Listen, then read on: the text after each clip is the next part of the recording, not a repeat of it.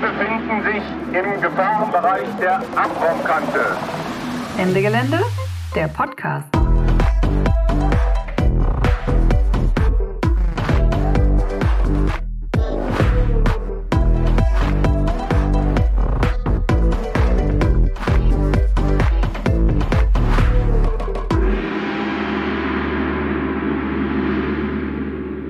Ja, hallo.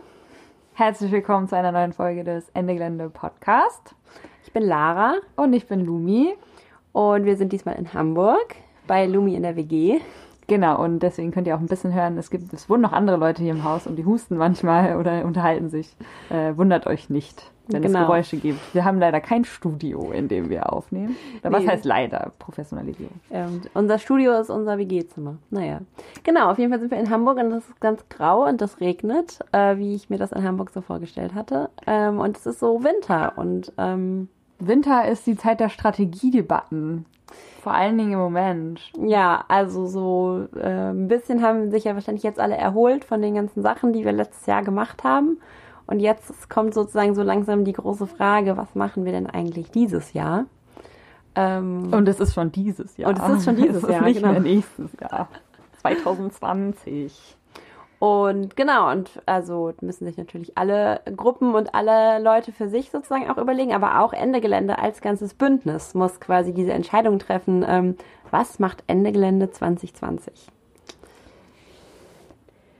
Genau, und ähm, das, ich weiß gar nicht, ob es das Gute oder das Schlechte ist an diesen Entscheidungen, aber auf jeden Fall sind die ja immer der Punkt, wo auch so die ganz grundsätzlichen Fragen einmal diskutiert werden. Also, ähm, welche Aktionsformen sind eigentlich die besten? Ähm, wie passiert überhaupt gesellschaftlicher Wandel? Ähm, was, was wollen wir denn, was wollen wir für eine Gesellschaft, wenn wir den Kapitalismus überwunden haben? Und was, was ist eigentlich die Rolle von Ende dabei? Das heißt, bei Strategiedebatten reden wir meistens nicht nur über was ist unsere nächste Aktion, sondern auch über die ganz, ganz großen Themen. Macht ja auch total Sinn, ne? Weil was für Aktionen wir machen, sollte ja schon auch eingebettet sein mit einer in eine Strategie, ähm, wo wir hinwollen. Sonst machen wir halt immer wieder die gleichen Aktionen, ähm, einfach nur weil das halt das ist, der Rahmen ist, in dem wir denken. Das wäre auch blöd, wenn wir diese Strategiedebatten nicht machen würden. Total. Eine total. Lanze brechen für Strategiedebatten. Genau, wie findest du Strategiedebatten? Ähm, ich finde äh, Strategiedebatten eigentlich, also mir fehlt das ganz oft äh, eher, weil ich das Gefühl habe, wir, wir denken sehr eng. Ähm, gleichzeitig habe ich aber schon die Erfahrung gemacht, dass diese Strategiedebatten in so einem großen Plenum nicht das sind, was mich so bildet. Also ich nehme mehr mit aus so Gesprächen in kleineren Runden und ich weiß nicht, ob das so gut aufs Ansage funktioniert. Ähm, ja, und die Strategiedebatten, in denen ich mal drin gesteckt habe, habe ich ganz viele erst im Nachhinein verstanden, worum es eigentlich ging. Also so eher so ein Jahr später. Ja, also ich muss sagen, ich bin zu Ende Gelände dazugekommen Anfang 2016, als schon klar war, wir machen auf jeden Fall die Aktion in der Lausitz. Und das fand ich irgendwie voll nice, weil quasi es stand noch nicht fest, wie jetzt was und so. Und das die sozusagen die Details mussten alle noch gemacht werden. Und irgendwie es gab aber so ganz viel Drive. Und es war, war quasi aber klar, was was wir eigentlich machen und ich weiß gar nicht, wenn ich dann, dann neu dazugekommen wäre an so einem Punkt, wo so alles offen wäre und so, ob ich das dann nicht irgendwie voll zäh gefunden hätte und gar nicht so gut. Ähm, Auf jeden Fall. Strategiedebatten sind eher was für Menschen mit Sitzfleisch. Ähm, ja, genau. Also du hast es ja auch schon gesagt, so wenn, wenn wir irgendwie mit mehr als 100 Leuten irgendwie in, einem groß, in einer großen Runde zusammensitzen äh, und alle wollen irgendwie mal was sagen und manche sagen auch mehr was, um sich selbst zu profilieren, als um wirklich die Debatte weiterzubringen, dann kann das natürlich auch manchmal anstrengend sein. Ähm, aber irgendwie, also sozusagen, wir haben ja den Anspruch, dass wir am Ende eine Entscheidung treffen im Konsens, also mit der irgendwie alle Menschen sozusagen was anfangen können. Kleiner Disclaimer, das ist unsere Aktionsform heute. Am Ende des Podcasts stellen wir euch vor, was dieses Konsensieren eigentlich ist und wie das funktioniert. Aber um da erstmal hinzukommen, brauchen wir halt diese Debatten in der großen Gruppe. Ähm, aber ähm, leider gibt es doch auch immer diese Menschen, die ähm, vor allem schlau daherreden wollen. Und dafür haben wir einen Tipp. Und wir haben uns nämlich überlegt, ähm, eigentlich kann man mit diesen, der beste Umgang mit diesen Leuten ist einfach Bullshit-Bingo zu spielen. Ich weiß nicht, ob ihr das kennt. Ähm, Bullshit Bingo heißt, ähm, ihr überlegt euch vorher quasi, welche Begriffe bestimmt gesagt werden und dann schreibt ihr die auf so einen Zettel auf und wenn die dann kommen, dann könnt ihr Bingo rufen. Ähm, Ich habe das schon mal mit so Politflyern gemacht, das ist auch sehr witzig. Steht eigentlich immer das gleiche drauf. Aber es sind ja auch, also ich, ich würde es nicht ganz so abwerten wollen, das klingt so Bullshit-Bingo, aber ähm, es sind ja schon auch wichtige Worte, ne? Also das äh, Solidarität steht auf jedem Flyer, das ist jetzt deshalb kein schlechtes Wort. Aber ähm, hinter ganz vielen Begriffen verstehen wir halt gar nicht unbedingt alle das Gleiche. Und deswegen, darum geht es auch ein bisschen heute, ne? Genau, wir wollten nämlich einen Podcast über Strategiedebatten machen, aber wir haben uns so ein bisschen weder willens noch in der Lage gefühlt, euch jetzt die ultimative Strategie hier vorzustellen. Und stattdessen wollen wir Bullshit-Bingo spielen, so ein bisschen. Nee, äh, sondern eher ähm, die Begriffe erklären, die beim Bullshit-Bingo wahrscheinlich drankommen. Wohlgemerkt, wir sind jetzt auch nicht die äh, ExpertInnen in all diesen Begriffen. Ähm, aber darum geht's ja auch, ne? dass wir, dass sich mehr Menschen sprechfähig fühlen, die Dinge überhaupt anzudiskutieren und mitzudenken und ähm, zu verstehen, worüber geredet wird. Wenn wir jetzt hier versuchen, Begriffe zu definieren, dann fließt natürlich auch immer so ein bisschen unsere eigene Meinung wahrscheinlich mit ein. Ähm, oder es ist auf jeden Fall unvollständig und es gibt andere Bedeutungen noch dazu. Ähm, aber wir versuchen es mal. Und wie immer freuen wir uns über Feedback. Ihr könnt eine E-Mail schreiben an podcast.endegelände.org äh, und uns sagen sozusagen, ähm, was, was euch gefehlt hat oder was ihr gerne noch, noch gehabt hätte, hättet. sozusagen. Und ihr könnt natürlich wie immer auch den Podcast sehr gerne weiterempfehlen, wenn er euch gefallen hat. Aber okay, dazu später. Vielleicht fangen wir jetzt mal mit diesen. Ja. Fangen wir mit den Begriffen an? wir fangen mit den Begriffen an. Okay, da, der erste Begriff ist Themenerweiterung. Und so ein bisschen hängt das auch zusammen mit Kämpfe verbinden. Genau, Themenerweiterung ist etwas, was wir, glaube ich, eigentlich seit zwei Jahren schon bei Ende Gelände diskutieren, was aber auch dieses Jahr, glaube ich, wieder ein wichtiger Punkt wird. Es geht ganz praktisch gesagt einfach darum, wollen wir weiter nur zu Kohle arbeiten als Ende Gelände äh, oder auch zu anderen Themen.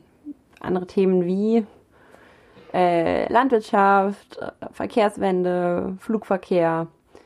Was ich daran so spannend finde, ist, dass es so bei Ende Gelände so ganz lange diskutiert wurde und gleichzeitig parallel Menschen angefangen haben, Tatsachen zu schaffen, indem sie halt selber angefangen haben, zu den Themen zu arbeiten, die ihnen halt wichtig waren und es gibt da und sich daraus halt neue Akteure entwickelt haben. Ne? Also es gibt halt Free the Soil und es gibt Sand im Getriebe und so und die machen jetzt halt Sachen und wir sind aber trotzdem miteinander verbunden und ich glaube, das war total schlau, nicht zu versuchen, alles unter einem Label zu machen. Naja, es gibt halt das Gegenargument, ähm, wo halt gesagt wird, das Label Ende Gelände ist halt einfach so bekannt und irgendwie sozusagen so eingängig, dass es quasi den Aktionen mehr Aufmerksamkeit verschaffen würde, wenn, wenn es halt Ende Gelände heißt. Und es gab ja auch den Gegenversuch Ende Gelände Wagen, wo es quasi eine ähm, Verkehrswendeaktion gab unter Ende Gelände Label, was halt auch einfach passiert ist, während die Diskussion noch läuft. Genau, aber die spannende Frage für 2020 ist, glaube ich, ähm, die, ich glaube, Kämpfe verbinden wollen ja irgendwie alle. Das ist ja auch ein bisschen wie Solidarität. Ähm, aber wie funktioniert das eigentlich am besten? Also ähm, ist das ist die beste Art, Kämpfe zu verbinden, alles unter einem Label zu machen, also unter einem Dach, unter einem Namen und Ende Gelände heißt jetzt irgendwie alles und macht alles? Oder ist es eigentlich nicht viel solidarischer, auch gegenüber den anderen Akteuren, die es ja jetzt schon gibt, Free the Soil, Sand im Getriebe, am Boden bleiben, denen auch ihre Aktionsfelder auch zu lassen und nicht sozusagen als Ende Gelände Tanker da noch überall reinzudonnern? Ja, und auch nicht, also ich weiß nicht, okay, es, ist, es geht jetzt schon in Meinung, aber ich denke mir so, Ende Gelände ist groß und hat viel geleistet und viele Leute gebildet und da sind viele Leute durchgegangen und mit Skills rausgekommen, die sie in andere Prozesse reingetragen haben und die sie entwickelt haben. Aber Ende Gelände ist auch nicht das eins, der einzig große Player. Also ich glaube, man kann sich auch unterstützen, ohne sein Label drauf zu klatschen. Finden wir ja bei NGOs auch nicht so cool, wenn die dann sagen, ja, wir unterstützen euch, aber wir hätten jetzt gerne das und das da auch. Ja, naja, aber die große Frage, die dahinter steht, ist ja auch, ähm, wie können wir irgendwie äh, unsere Botschaften so rüberbringen, dass die verständlich sind und klappt das eigentlich am besten, wenn es quasi ei- also Ende Gelände als große Akteurin gibt, die irgendwie auch ähm, viel Aufmerksamkeit bekommt, die eben auch auf diese anderen Themenfelder aufmerksam macht. Ähm, oder wird es dann irgendwie auch so ein bisschen beliebig und es geht irgendwie, also allen ist klar, wir wollen System Change und am liebsten überall gleichzeitig, aber es wird dann auch so ein bisschen unklar, wie wir uns das ganz genau vorstellen, weil es sozusagen so ein bisschen alles ist, aber auch nichts. Ja, weil so im System Change steckt halt irgendwie sowohl, äh, damit können sich viele Tierrechtlerinnen äh, irgendwie asso äh, assoziieren, darauf einlassen, aber auch so Leute, die gegen Militarismus kämpfen und also ne, man kann unter diesem Schirm ganz viel verbinden und dann hat man aber nur noch diesen Schirm und diese einzelnen Inhalte nicht mehr. Ähm, der nächste Begriff, den wir definieren wollen, den haben wir jetzt schon angeschnitten, System Change oder auch Systemwandel. Genau. Was ist denn das? Naja, dabei geht es eben darum, dass wir sagen, so ein bisschen, es gibt kein richtiges Leben im Falschen und wir wollen äh, nicht nur, dass jetzt keine Kohle mehr verbrannt wird, sondern dass das System, in dem das überhaupt möglich ist, dass Menschen sich gegeneinander gegenseitig aus oder nicht nur gegenseitig, meistens in eine Richtung ausbeuten, ähm, einfach nicht mehr möglich ist. Und das beinhaltet für mich auf jeden Fall ganz stark auch so Veränderung von Entscheidungsstrukturen ähm, in der Gesellschaft. Und eben nicht nur, Ja, also genau, irgendwie ein grundlegend, jetzt regnet es ganz doll, äh, ein grundlegend anderes Wirtschaftssystem, kein Kapitalismus mehr, aber und auch irgendwie eine andere Form von ähm, Entscheidungsfindung sozusagen, demokratischer und gerechter irgendwie. Aber ich glaube, ein Problem bei dieser ganzen System Change Debatte ist, dass wir einfach alle sehr unterschiedliche Vorstellungen haben, was dieser System Change eigentlich ist. was der, was der Change ist oder wie es danach aussieht. Ja, kommen wir ja später auch noch zu. Aber auch, ähm, was für ein System wir eigentlich wollen statt Kapitalismus. Ja. Aber ich glaube, es ist auch wichtig, äh, dass das auch Teil unseres Aktivismus ist, sich damit auseinanderzusetzen und eben nicht nur von Aktion zu Aktion zu hoppen und irgendwie so gegen das Schlechte zu, äh, sich zu engagieren, sondern eben auch zu überlegen, okay, was ist das, was wir aufbauen wollen? Vielleicht Ja. ist es ein bisschen, also halt apropos Bullshit-Bingo, ein bisschen wie beim Wort Solidarität. So System Change ist voll das gute Wort, aber irgendwie geht es auch darum, es mit Leben zu füllen, damit da was dahinter steht. Weil sonst sagen immer, wir wollen System Change. Yeah, what do we want? System Change. Keine Ahnung. Aber niemand weiß, was es ist. Ja. Und ich meine, die Fridays rufen auch alle System Change, not Climate Change. Ähm, haben die auch, also Fridays for Future hat das sozusagen auch total äh, aufgenommen. Und ich würde sagen, spätestens sozusagen, wenn wir uns mit denen mal hinsetzen und das sozusagen ausbuchstabieren würden, mit ganz, ganz unterschiedlichen Meinungen dazu aufkommen. Und trotzdem ist es irgendwie ein Slogan, unter dem sich alle vereinigen können. Naja, auch spannend eigentlich, ne? Es so ist. apropos alle vereinigen sich. Ähm, die, der nächste Begriff, den wir äh, definieren äh, wollen oder wo wir uns annähern wollen, wäre Verbreiterung versus Zuspitzung ähm, von, unseren, von unseren Kämpfen. Mm, Du kannst es erklären, oder? ich versuch's.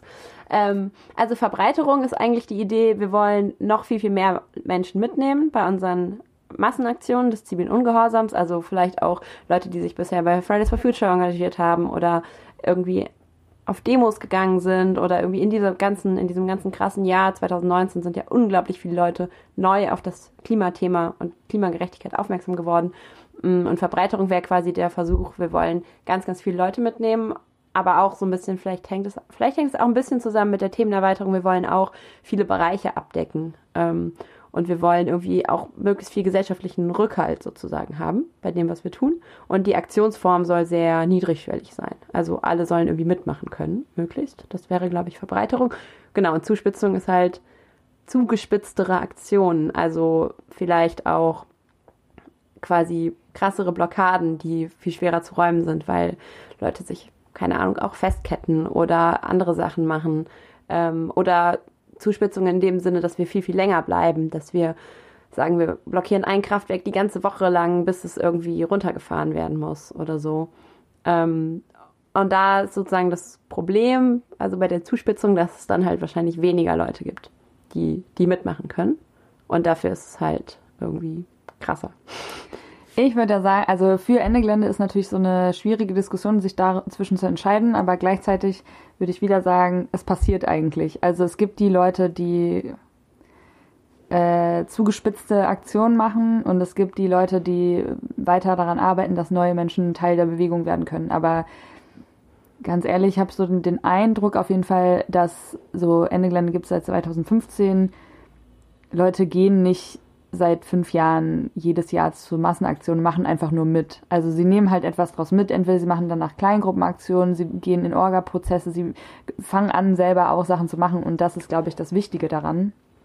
Ähm, genau, und das ist natürlich schon auch immer, die, es schwingt immer die Frage mit, wen wollen wir mitnehmen? Also wollen wir jetzt äh, den Oberstudienrat auch mitnehmen oder wollen wir die ähm, Menschen mitnehmen, die zum Beispiel auch sich als linksradikal definieren, aber zu anderen Themen arbeiten, weil ähm, Klimagerechtigkeit immer noch so ein bisschen so einen Öko-Bubble-Touch hat und irgendwie, ja, genau, also in welche Richtung wollen wir uns verbreitern, ist dann natürlich dabei auch immer noch so eine Frage, ohne dass ich jetzt dazu. Und ich glaube, alle unter einen Hut ist halt, wird dauern, bis wir das hinkriegen. So. Ja, wenn es überhaupt geht. Genau, und die Frage ist auch sozusagen, wie, wie linksradikal wollen wir sein? Das, der nächste Begriff ist nämlich Radikalisierung. Ähm, Mhm. Wow, was für ein guter Übergang. Habe ich äh, spontan improvisiert. ähm, Radikalisierung jetzt nicht im Sinne von einzelne Menschen radikalisieren sich in ihrem Politisierungsprozess, ähm, sondern eher so als Ende Gelände. Ähm, wollen wir, ähm, es wurde immer so ein bisschen spaßhaft ähm, die letzten Jahre immer mal sozusagen gesagt, so Ende Gelände wäre eher im Prozess einer NGOisierung und würde quasi immer mehr Richtung, also immer professioneller und irgendwie immer mehr wie eine NGO gehen. Und ähm, das, der Gegenpol wäre sozusagen eine Radikalisierung, weil, wollen wir als Ende Gelände mit unseren Aktionsformen, aber auch mit unseren Forderungen eigentlich ähm, radikaler werden, angesichts der Tatsache, dass ja auch die Klimakrise immer krasser wird und jetzt immer immer klarer wird, eigentlich muss alles noch viel schneller gehen und die wissenschaftlichen ähm, Studien, die es so gab, die waren eigentlich alle, alle voll, voll konservativ und das, was jetzt schon passiert an, ähm, an, an Klimakrise, ist eigentlich viel krasser als alles Vorhergesehene. Ähm, müssen wir uns eigentlich als Ende Gelände radikalisieren und wenn ja, wie? Das ist quasi so eine, so eine Frage. Ja. Ähm, Ich würde da gerne noch einstreuen, dass Radikalisierung, also es hat ja manchmal so was, es, für Leute ist irgendwie krass, aber eigentlich heißt es ja nur das Problem von der Wurzel her betrachten, ne? Also Rad, irgendwas, das heißt irgendwie Wurzel auf Latein. Auf jeden Radix. Fall. ich musste Latein haben in der Schule. Ich auch, habe ich es vergessen. Ähm, naja, jedenfalls, äh, dass es eben darum geht, die Probleme an der Wurzel zu betrachten und vielleicht dann eben auch an der Wurzel zu bekämpfen. Und das heißt dann trotzdem noch nicht. Also ich glaube, man kann schon sehr radikal denken. Und ich glaube, ich habe das sogar mal in so einem Podcast gehört, dass in der Klimagerechtigkeitsbewegung sehr viele, ähm, sehr viele Menschen engagiert sind, die diesen The äh, dieses Thema Klimagerechtigkeit gerade als Aufhänger nehmen, aber eigentlich geht es noch um eine tiefere Veränderung. Und es ist immer so die Frage, wie sehr sich das nach außen zeigen muss, aber das ist, glaube ich, so persönliche oder Bündnisveränderung, ne? Wie stellt sich das Bündnis radikaler dar? Genau, ich glaube, das, das Problem sozusagen, was wir jetzt hier als Begriff noch aufgeschrieben haben, was wir dazu noch sozusagen ein bisschen definieren wollen, ist, dass sozusagen mit mehr, also wenn du diese Radikalität mehr nach außen trägst, ähm, auch in der öffentlichen Kommunikation, ähm, äh, in den Medien oder wie auch immer, dass dann vielleicht auch so ein Pro sozusagen eine Gefahr der äh, stärkeren Polarisierung gibt. Also dass einerseits zwar Leute gibt, die noch mehr sagen, ja, total richtig und total gut, aber auch Leute so eine krasse Abwehrhaltung sozusagen einnehmen. Ähm, und da ist wieder sozusagen diese Frage, wen wollen wir alles mitnehmen? Ist der Oberstudienrat nicht total abgeschreckt, wenn wir halt ihm halt direkt mit irgendwie Kapitalismus überwinden kommen? Und sozusagen könnten wir ihn aber nicht eigentlich auf unsere Seite ziehen, wenn wir erstmal sagen, hier Kohle und ist voll schlimm und guck mal und ähm, es ist ein bisschen sanfter da, da dran führen ähm, und erstmal sagen, unser Wirtschaftssystem ist ungerecht und nicht direkt sagen, wir müssen den Kapitalismus abschaffen. Also es sozusagen sind ja auch teilweise so Nuancen. Ich glaube, dass Radikalisierung halt auch ganz viel mit so einem Habitus einhergeht, der halt viel abschreckender ist als die Inhalte. Also wo halt so viel weniger Möglichkeit besteht für Menschen, sich zu assoziieren mit dieser Bewegung. Also wenn Menschen zum Beispiel anfangen, sich zu vermummen, viel Schwarz tragen und so, ähm, dann kann das innerhalb dieser Szene ja total äh, aneinander bindend und man erkennt sich wieder und so weiter, äh, also total gut sein. Und gleichzeitig ist es auch so eine Abgrenzung nach außen und es gibt auf einmal so sichtbare Unterschiede zwischen innen und außen. Und da fühlen sich, da fühlt sich der Oberstudienrat halt einfach nicht, das ist einfach nicht das, womit er so connecten kann. Aber um radikal zu denken oder zu handeln, muss ich ja auch nicht nur schwarz tragen und vermummt rumlaufen. Also ich Genau, ja deswegen sage ich, es glaube ich, ist super wichtig, das zu trennen. Also man kann radikale Forderungen stellen, ohne dass man irgendwie einen bestimmten Habitus verfolgen muss, dass man irgendwie, also selbst wenn man Sachen kaputt machen will, also äh, wenn man jetzt so als erstes an so ein Kraftwerk eigentlich so der Zahn der Zeit würde sagen, wir müssen jetzt die Dinge kaputt machen, weil es macht uns kaputt so und die Zeit läuft uns davon und gleichzeitig kann man da auch, glaube ich, Bilder und Formen finden, die trotzdem nicht in die Luft springen sind. Was Ja. halt, wo halt ganz viele Leute nicht, also ne, man kann es vielleicht irgendwie witzig machen oder so, weil dann Leute immer noch eher anknüpfen können, als wenn man es halt so Naja. Genau, und ich glaube nur noch einen Satz. Die Frage ist so ein bisschen, wie gehen wir mit so einer ähm, sich polar polarisierenden Gesellschaft um? Also sozusagen, dass es immer mehr zwei Pole gibt von einerseits immer mehr Leute, die erkennen, die Klimakrise ist total schlimm und wir müssen jetzt was dagegen tun, wir müssen die aufhalten.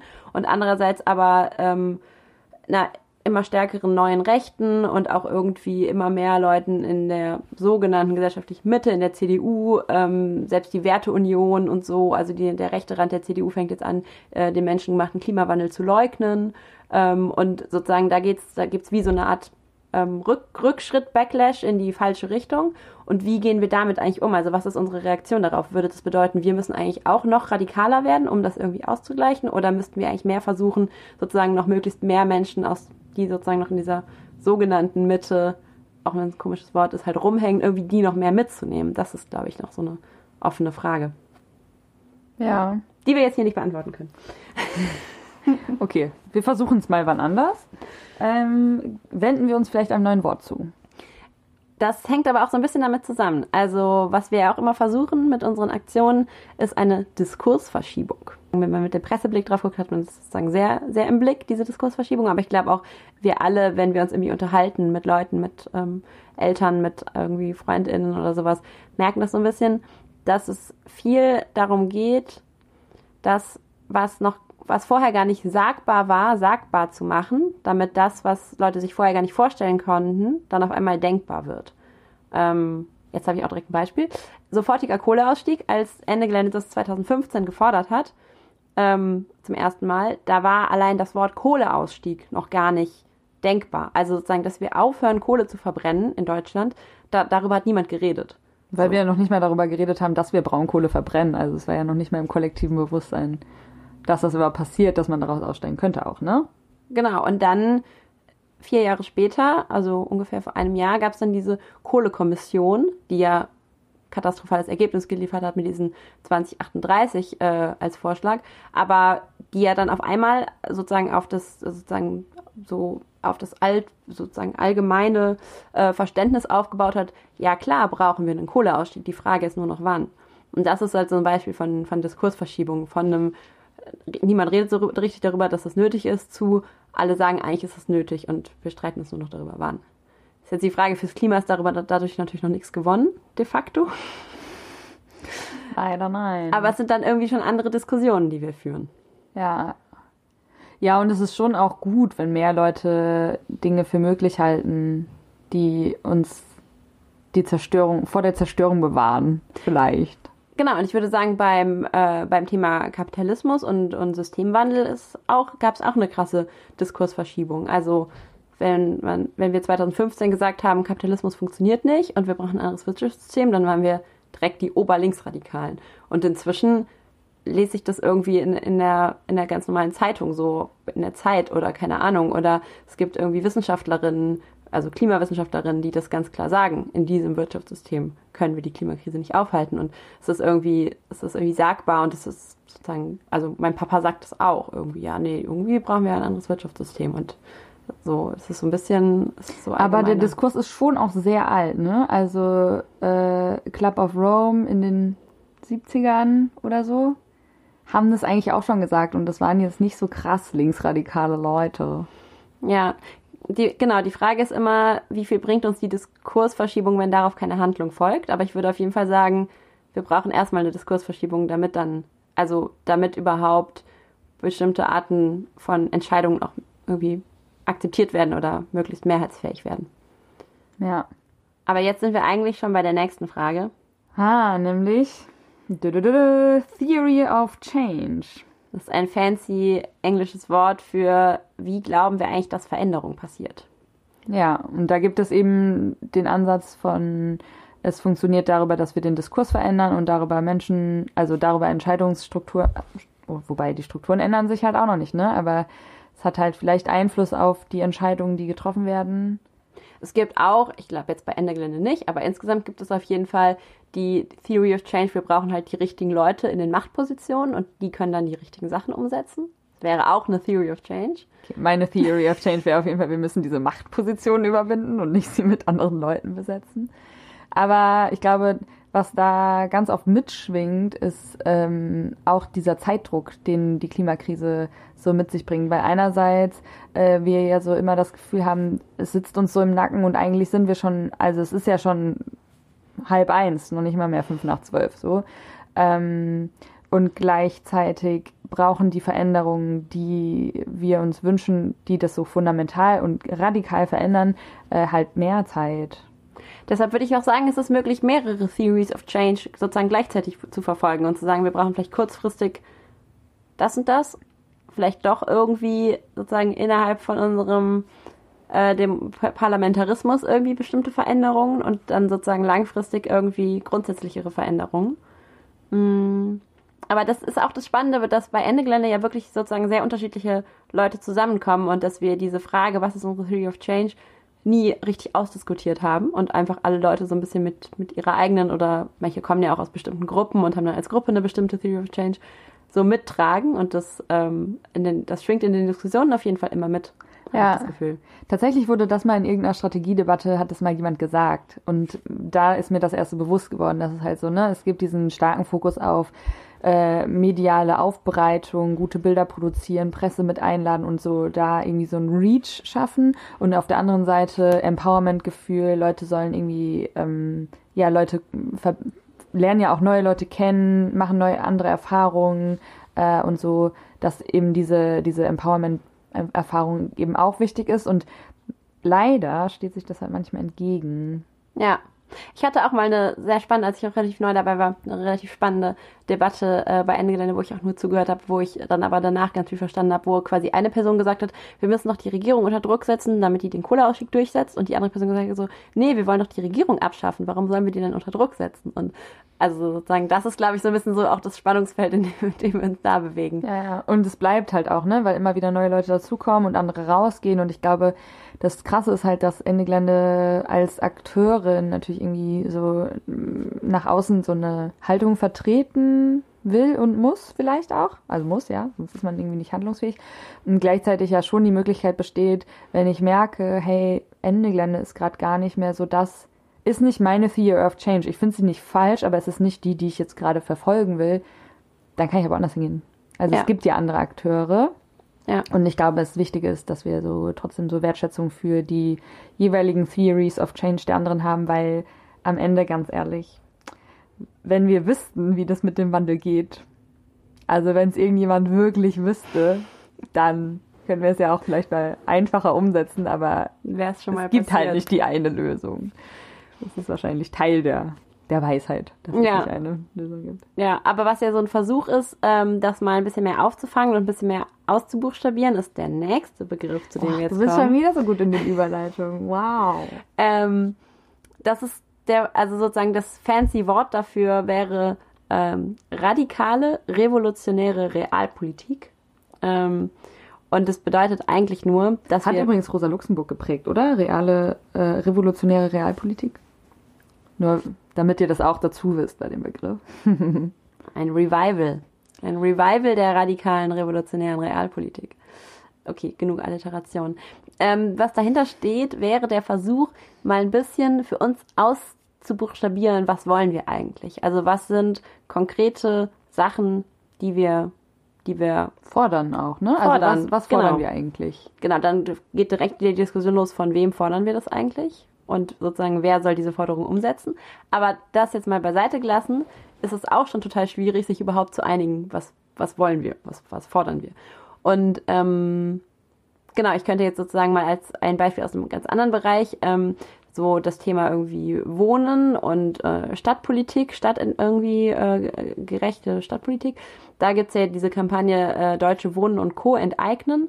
Und das ist, glaube ich, so ein ähm, ganz gutes Beispiel für radikale revolutionäre Realpolitik, dass sie halt nicht sagen, wir wollen irgendwie ähm, Privateigentum abschaffen, keine, keine, Wohnungen mehr, die irgendwem gehören, sondern nur den Leuten, die drin wohnen oder so. Genau, die Häuser, denen, die drin wohnen und Mietvertrag ins Klo oder so. Ja.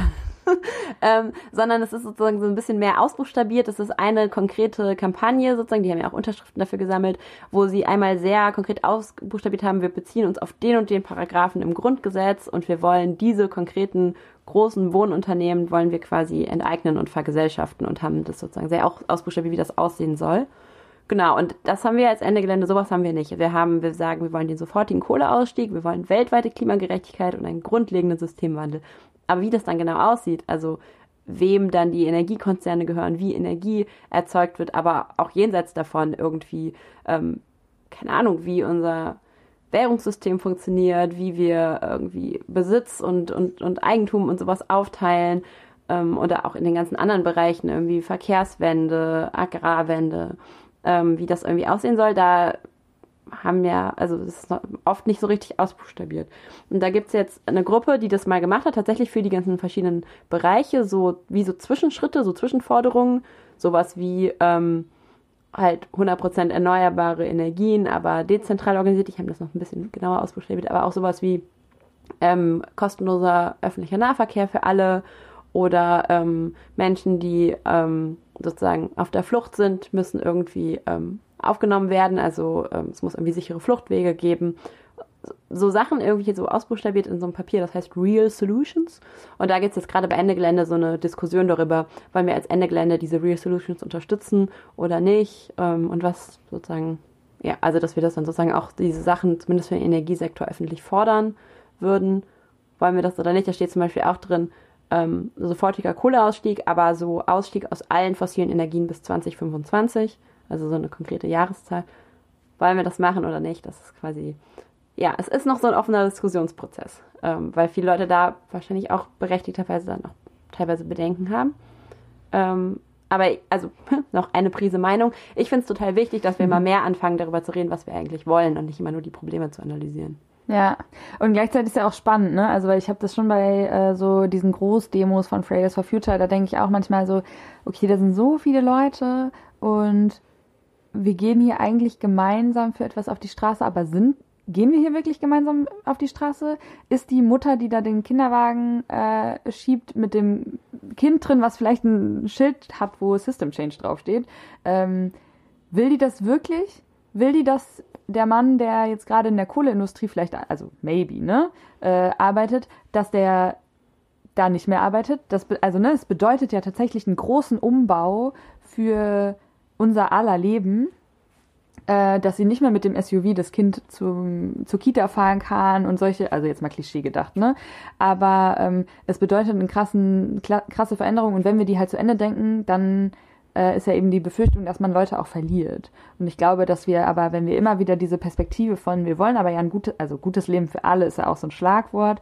Wir wollen das und wir müssen aber dieses Bild auch ausmalen, um da Leute mitnehmen zu können, weil am Ende geht es ja nicht nur darum, Klimagerechtigkeit zu schaffen und die Ausbeutung zu überwinden, die wir gegenüber anderen, also Menschen in anderen Ländern irgendwie ausüben, sondern auch unsere Städte, unsere Leben können anders und viel, viel toller gestaltet sein.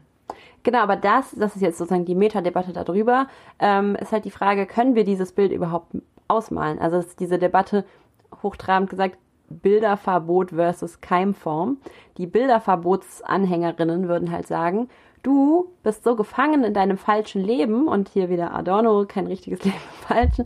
Ähm, deine Denkstrukturen sind so geprägt von, von dem Falschen, du kannst dir das Richtige gar nicht ausmalen. Also so, du kannst, solange wir in diesem System leben, in dem wir leben, können wir gar nicht wissen, wie das andere aussehen kann. Ähm, und Keimform dagegen bedeutet, wir müssen die Sachen halt ausprobieren, anders ausprobieren und darin machen wir halt Erfahrungen, die aber schon auch dann unser Bild von einer möglichen Zukunft prägen, oder?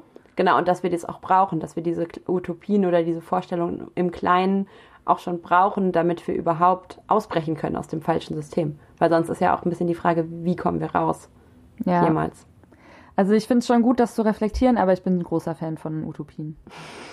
also eher so, dass ich denke, okay, wir müssen halt Utopien schaffen, in denen wir immer wieder auch, also das Utopische ist schon die Auseinandersetzung darüber, wie wollen wir eigentlich leben und immer mitzudenken, wir wollen eine Welt haben, in der alle Platz haben, alle mit ihren Bedürfnissen und aber das ist eben, da fängt es ja schon an mit, was sind denn eigentlich unsere Bedürfnisse? Ist mein Bedürfnis SUV zu fahren oder ist es halt eigentlich nur, wohin zu kommen und Anerkennung zu bekommen und ich glaube, wir müssen uns halt nur einfach klar machen, sozusagen dieser Anspruch, wir wollen ja auch alle mitnehmen.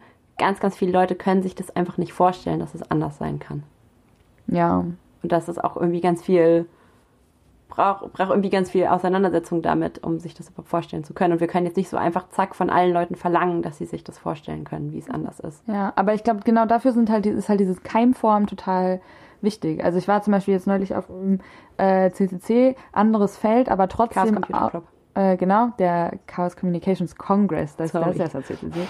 Ähm, und da geht es ja auch, also es wird halt so ein Erfahrungsraum geschaffen, wo Menschen ganz anders miteinander sind und Erfahrungen machen äh, von miteinander sein und da so, ein, so eine magische Welt irgendwie äh, zu, zu bauen und zu realisieren für eine gewisse Zeit, ähm, was andere halt noch nicht mal für möglich halten würden. Und man erlebt das. Das ist halt schon sehr stark, glaube ich. Und deswegen, wie gesagt, ich bin Fan von Utopie und So sind unsere Klimacamps ja auch so. Voll, würde ich ja auch sagen. Also man kann das schon auch so erleben. Ja. Der nächste Begriff ist so ein, noch so ein Standardbegriff eher, um jetzt mal wieder von dieser Metaebene runterzukommen. Ähm, Aktionsbild oder Aktionsform. Das ist sozusagen, glaube ich, auch das, worum es ganz viel gehen wird in der ganzen Strategiedebatte. Ähm, Wobei es ja eigentlich auch ein bisschen so ein Ergebnis von der Strategie und der Theory of Change und so weiter ist, welche Aktionsform oder welches Aktionsbild irgendwie angemessen ist. Oder? Genau, und ganz sozusagen praktisch gesagt heißt es halt einfach, ähm, das Aktionsbild und die Aktionsform, die es bei Ende Gelände seit 2015 gibt, heißt halt, wir ziehen uns weiße Anzüge an und laufen in einen riesigen Braunkohletagebau. Die Aktionsform ist quasi, wir gehen sozusagen in diese Tagebau oder vor diese Kraftwerke und diese Bilder sind halt, deshalb sind die auch um die Welt gegangen, sind so stark, es ist halt einfach diese ähm, kleine weiße Leute in dieser krassen Mondlandschaft, ähm, also kleine weiße Männlein mit weißen Anzügen, ähm, in dieser krassen Mondlandschaft, so braun, matschiger Tagebau, riesige Bagger und sozusagen dieser, dieser Kontrast von fossile Industrie versus äh, kleine Menschen wird da halt sehr deutlich. Und das ist jetzt quasi die Frage, ist das noch die Aktionsform und das Aktionsbild der Zeit oder bräuchte es da andere? Es gibt ja andere Gruppen, die ganz andere Aktionsformen und Ja. Aktionsbilder machen. Plus es geht natürlich auch darum, Grenzen zu überschreiten, ne? also die Grenzen des Legalen zu überschreiten bei Ende Gelände. Also es ist eben nicht einfach, wir machen eine Demo zum Skywalk, wo man auch ein Foto machen könnte mit dem, mit dem Tagebau. Genau, und es geht halt auch bei der Aktionsform halt nicht nur darum, welche Bilder kreieren wir, äh, sondern auch, was ist es für ein Erlebnis für die Menschen. Ja, wie fühlt sich das an, dabei zu sein? Genau. Ja. Okay, möchtest du noch mehr zum Aktionsbild sagen? Ähm, ja, aber das ist dann schon der nächste Punkt. Ähm, gehen wir an die Orte der Zerstörung oder an die Orte der Entscheidung? Das ist sozusagen so ein bisschen Teil vom, vom, von der Aktionsform. Kann man ja so ein bisschen zurückgehen in der Geschichte der Klimagerechtigkeitsbewegung. Mach mal Äh, weil bei der COP in Kopenhagen, bei der Klimakonferenz. Klimakonferenz, welche, wann war es nochmal? 2009? Ja, Äh, das war ja quasi äh, so ein, so ein, wo Klimagerechtigkeit auch auf die Agenda der linksradikalen Szene zum Teil kam und dann eben das sich so diversifiziert hat und man aber gesagt hat, okay, es bringt uns irgendwie gar nichts, jetzt immer bei diesen großen Konferenzen, wo die Politikerinnen halt da zusammensitzen, am Zaun zu rütteln, ähm, sondern wir gehen jetzt dahin, wo die Zerstörung gemacht wird zum Beispiel in den Braunkohletagebau und stören das und zeigen eben dadurch auch die Bilder. Und ich, also meine Meinung dazu ist auf jeden Fall, dass es sehr, sehr stark war, das zu machen, weil diese Bilder von den Tagebauen sind einfach schon auch sehr emotional. Also auch für Leute, die, also ne, diese Zerstörung zu sehen, ist halt was ganz anderes als Politiker beim Sekt trinken zu beobachten und dann gibt es halt Leute, die dagegen sind. es ist ja auch so ein bisschen Arbeitsteilung so. Die NGOs gehen ja oft an die Orte der Entscheidung zu irgendwelchen Parteitagen oder so und protestieren dann davor. Oder Greenpeace macht irgendeinen Banner-Drop oder so. Ähm, und sozusagen dann die, das ungehorsame Spektrum der Klimagerechtigkeitsbewegung geht, ist dann sozusagen eher immer an die Orte der Zerstörung gegangen. Wobei ich jetzt gerade gedacht habe, ähm, Sand im Getriebe ist ja zu dieser IAA, zu dieser Automesse gegangen. Das ist irgendwie so ein Mittelding, weil da, also da stehen halt die dicken SUVs rum, aber es ist irgendwie ja auch so ein politischer Ort des Zusammenkommens und die haben sozusagen diese Messe blockiert. Aber es ist auch so ein Ort der Kon also des Konsums, ne? Also es ist ja schon so der Ort, wo das so gespreadet wird, so ein bisschen. Also, ja. Und genau, dann gibt es halt auch noch so Argumente, also Argumentationen von, wenn wir sozusagen uns verbreitern wollen und noch mehr Leute mitnehmen wollen, dann ist es eigentlich besser in die Städte zu gehen, weil dann können mehr Leute, also ist die Anfahrt halt nicht so weit und es ist irgendwie niedrigschwelliger und es können mehr Leute mitmachen. Und dann wäre das Gegenargument halt so, nee, wir gehen doch an die Orte der konkreten Zerstörung. Ähm, wobei es auch Kohlekraftwerke in den Städten gibt. Ähm, genau, aber was damit so ein bisschen zusammenhängt, ist, ähm, was wollen wir, also was, was für, eine, für eine Aktionsform machen wir eigentlich? Ähm, ist es symbolisch oder ist es eine effektive Blockade? Also auch so ein bisschen ist es appellativ, also bitten wir quasi mit unserer Aktion jemand anderen, im, in den meisten Fällen die in Anführungsstrichen Politik, äh, darum etwas zu verändern oder sagen wir, wir wollen es selber ändern. Genau, wobei es meistens auch so ein bisschen beides ist. Also eine effektive Blockade hat trotzdem auch meistens so einen appellativen Charakter, weil wir ja irgendwie auch Botschaften haben, Forderungen haben, wie die wir damit vermitteln. Ja. Ähm, deshalb lässt es sich meistens nicht so nicht so Na, ich glaube, in die eine Richtung kann man es schon trennen. Also es gibt schon Aktionen, die so rein symbolisch sind und eben nicht eingreifen. Äh, und auf der anderen Seite gibt es aber keine Aktionen, die rein effektiv sind. Weil am Ende, also ich meine, auch RWE ist darauf vorbereitet, dass das Kraftwerk zwischendurch mal ausfällt. Die haben eine Versicherung und so. Also die, die gehen jetzt dadurch nicht kaputt. Also ich glaube, da müsste man schon noch mehr eingreifen.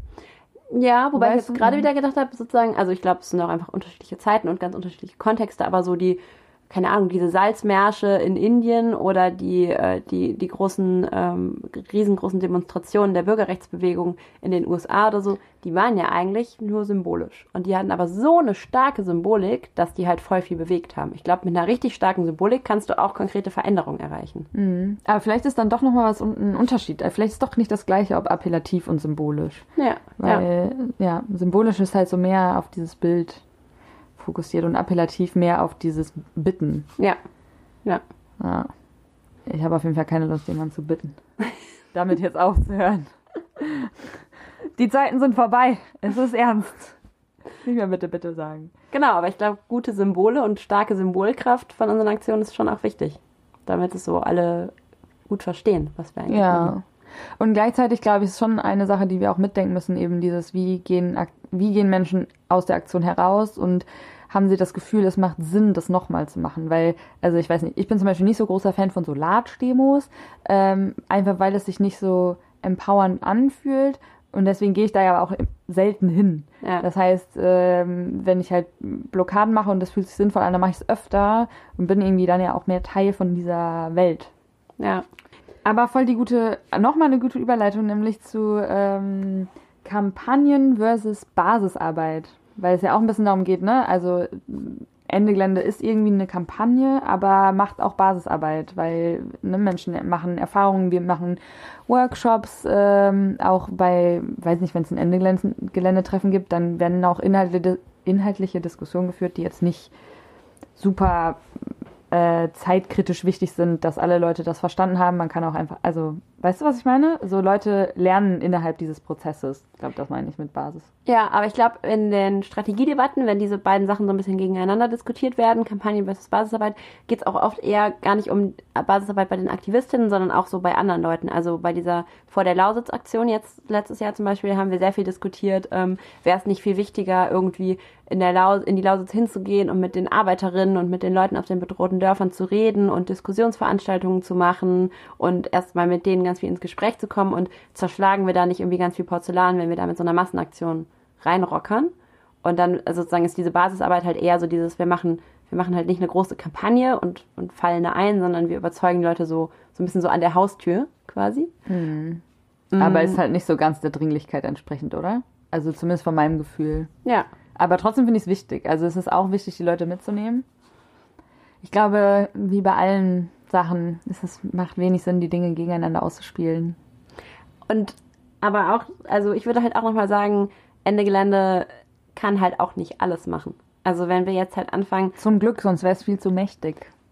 Ja, aber auch, auch aus so einer reinen Effektivitätsfrage heraus, wenn wir jetzt zu allen Themen äh, arbeiten wollen, alle Leute mitnehmen wollen, aber ganz effektiv und zugespitzt blockieren wollen und ganz viel Kampagne, ganz große Kampagne und ganz viel Basisarbeit. Ende Gelände vor Chancellor. Naja, aber dann, dann verzetteln wir uns, glaube ich, auch. Aber genau. Ja, auf jeden Fall. Aber deshalb ist es, glaube ich, immer gut, das mitzudenken, dass es ja viele verschiedene Leute gibt, die viele verschiedene Sachen machen können.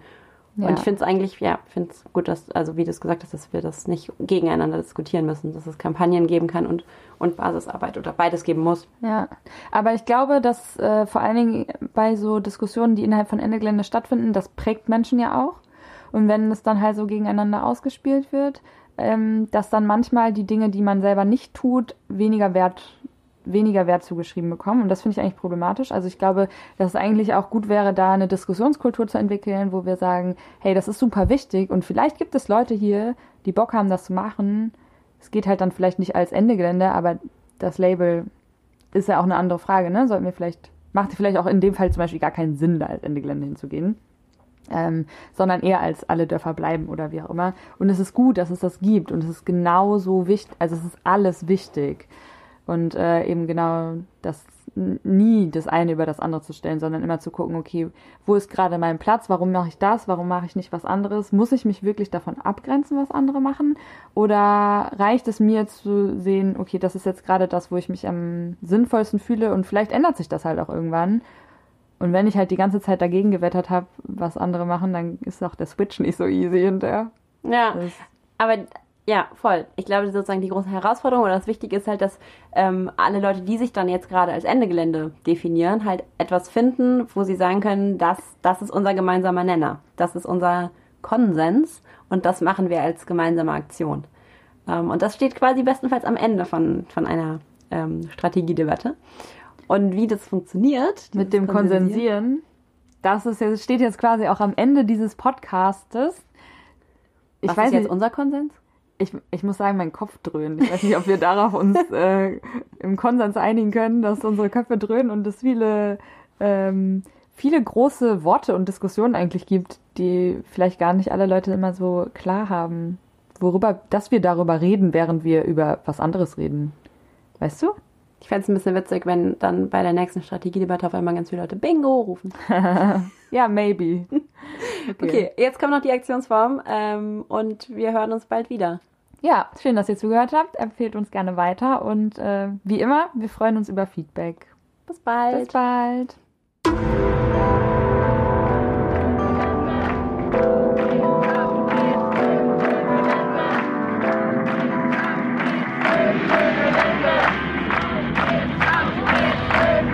Die Aktion. Die Aktionsform heute, das Konsensieren. Okay, Konsensieren ist keine Aktionsform wie demonstrieren oder blockieren. Aber bei Ende Gelände steht vor jeder Aktion das Konsensieren und auch in unseren Aktionen begegnet es uns immer wieder. Konsensieren kommt von Konsens und bezeichnet den Prozess, einen Konsens zu finden. Es ist die Art, wie wir bei Ende Gelände, wie auch bei vielen anderen emanzipatorischen linken Gruppen und Projekten, Entscheidungen treffen. Wie zum Beispiel die Entscheidung, welche Aktionen machen wir im Jahr 2020. Dafür treffen wir uns bei einem Bündnistreffen mit allen, die kommen können und wollen, und dann stimmen wir nicht per Mehrheitsentscheid ab oder wählen einen Vorstand oder so, sondern wir diskutieren und entscheiden im Plenum alle gemeinsam. Die Idee vom Konsensieren ist, dass möglichst alle bei der Entscheidung mitgenommen und möglichst alle Bedenken gehört werden. Konsens bedeutet nicht unbedingt, dass alle einer Meinung sind, aber immer, dass alle mit der Entscheidung leben können und niemand in seinen Bedürfnissen übergangen wird. Das steht zum Beispiel in einem Handbuch der Anti-Atom-Bewegung x tausendmal quer. Nicht nur bei den Aktionen gegen Castortransporte nach Gorleben haben AktivistInnen im Konsens entschieden. Auch globalisierungskritische Proteste wie die gegen den G8-Gipfel in Heiligendamm sind im Konsens entschieden worden. Ende Gelände hat auf diese Erfahrung aufgebaut. Beim Konsensieren versuchen wir, einen Gemeinschaftswillen zu entwickeln. Volonté générale hat das Jean-Jacques Rousseau genannt. Es geht also nicht darum, dass alle ihre eigene Meinung sagen, die werden dann gegeneinander diskutiert und am Ende setzt sich eine Meinung durch, sondern alle entwickeln gemeinsam eine neue, gemeinsame Meinung. Nehmen wir mal als Beispiel eine WG, in der es Streit ums Abspülen gibt. Peter will, dass jeden Tag gespült wird. Anneliese sagt, Sauberkeit ist ihr auch wichtig, aber jeden zweiten Tag spülen reicht. Kim findet, es geht gar nicht, dass sie mehr spülen soll, nur um Peters Sauberkeitsfimmel zu bedienen. Und Karen hat empfindliche Haut und bekommt Ausschlag an den Händen vom Spülen. Wenn die vier MitbewohnerInnen jetzt einen Konsens finden wollen, geht es nicht darum zu überlegen, welche der Meinungen am ehesten gerechtfertigt sind. Es geht auch nicht darum, einen Kompromiss zu finden, wie zum Beispiel zweimal die Woche wird gespült, damit wären dann nämlich wahrscheinlich alle unzufrieden. Um einen Konsens zu finden, müssen Peter, Anneliese, Kim und Karen sich zusammensetzen und über ihre Bedürfnisse sprechen. Sie müssen sagen, was ihnen wirklich wichtig ist und in welchen Bereichen sie bereit sind, auf die anderen zuzugehen. Am Ende stand dann bestenfalls eine neue Idee, mit der alle gut leben können. Sie könnten sich zum Beispiel eine Spülmaschine kaufen. In kleineren Gruppen, die sich gut kennen, funktioniert das Konsensprinzip meistens sehr gut. Bei größeren Gruppen oder Bündnissen gibt es dazu unterschiedliche Meinungen. In Österreich haben sich 2016 zwei verschiedene grüne Hochschulgruppen zerstritten an der Frage, was die bessere Entscheidungsfindung ist. Konsensieren im Plenum, wo alle Stimmen gehört werden, oder offizielle Hierarchien und Funktionärsposten, die in geheimen Wahlen besetzt werden. Bei Ende Gelände ist die Sache ziemlich klar. Das Bündnis lebt vom freiwilligen Engagement jeder und jedes Einzelnen. Nur wenn alle mit den Strategien und Aktionsplänen einverstanden sind und an einem Strang ziehen, können wir gemeinsam eine Massenaktion in die Tat umsetzen. Allerdings haben wir innerhalb von einem Jahr auch öfter schon zwei Aktionen gemacht, damit alle einverstanden waren. 2017 gab es eine Aktion im August und eine im November. 2018 eine im Hambacher Forst und eine am Tagebau Hambach. 2019 eine Aktion im Rheinland und eine in der Lausitz. So wurden verschiedene Dinge umgesetzt, die unterschiedliche Menschen wichtig fanden. Aber viele Menschen waren davon auch überfordert. Und darin zeigt sich wieder, allen Bedürfnissen gerecht zu werden, ist eben eine Herausforderung und ein Ausbalancieren des Raumes, den verschiedene Bedürfnisse einnehmen können und dürfen. So gibt es sowohl bedenken- und sorgenorientierte Konsensergebnisse, als auch welche, die vor Enthusiasmus nur so sprühen. Weitere Kritikpunkte an der Entscheidungsfindung im Konsens sind, dass es sehr lange dauert, bis in einem Plenum mit 100 oder mehr Menschen alle ihre Bedürfnisse und Bedenken geäußert haben. Es gibt auch die Kritik der Veto-Diktatur, also dass Einzelpersonen mit ihrem Veto den ganzen Prozess aufhalten können. Außerdem ist Konsens sehr anfällig für Hierarchien in der Gruppe. Wer gut reden kann und bekannt ist, kann andere Leute schnell auf die eigene Seite ziehen. Deshalb lasst euch nicht blenden von Leuten, die das Bullshit-Bingo der Strategiediskussion besonders gut beherrschen, sondern geht offen ins Konsensieren hinein und helft mit, eine Entscheidung zu treffen, die alle Stimmen berücksichtigt. Auch die leiseren. Sie